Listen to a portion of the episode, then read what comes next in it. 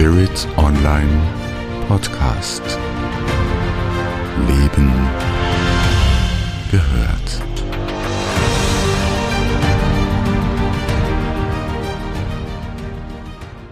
Meine Sterne standen schräg. Ich konnte nicht anders. Neptun hat mir die Sicht vernebelt. Herzlich willkommen bei Buddha bei der Fische mit Andrea Riemer von Spirit Online.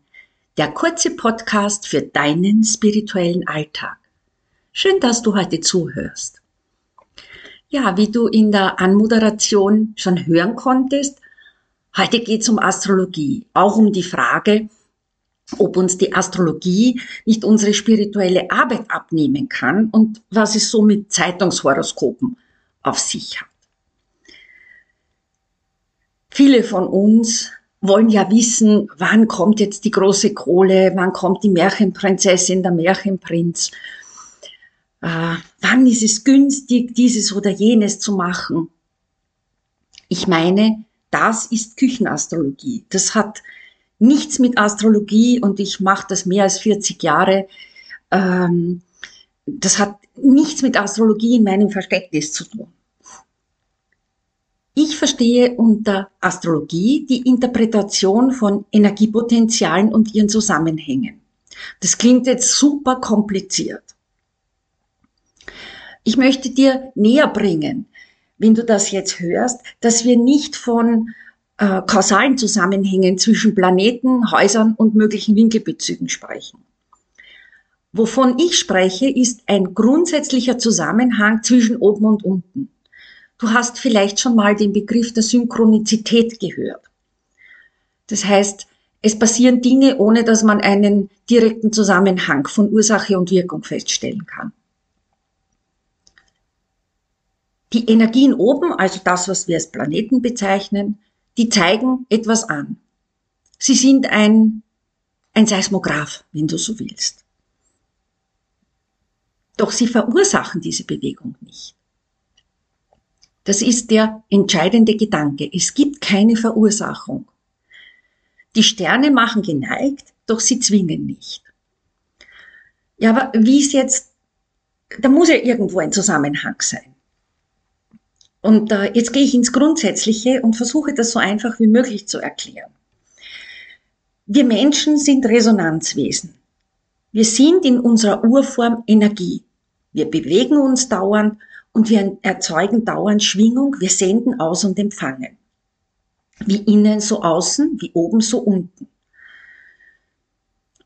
Wenn du also beispielsweise eine Berufsentscheidung triffst oder du willst sie treffen, dann kann dir eine konkrete astrologische Aussage hilfreich sein, um zu deiner Entscheidung zu kommen. Die Sterne sagen dir aber nicht, wie die Entscheidung aussieht. Sie bieten dir etwas an. Die Entscheidung selbst, die triffst du. Du gestaltest.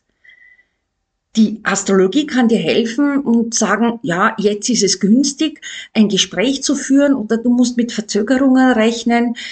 Sie kann dir auch wirklich wertvolle Hilfe und Hinweise geben, in welchem Lebenszyklus du gerade bist und ob sich beispielsweise ein Neuanfang im Beruf oder in einer Partnerschaft lohnt. Aber entscheiden tust du selber.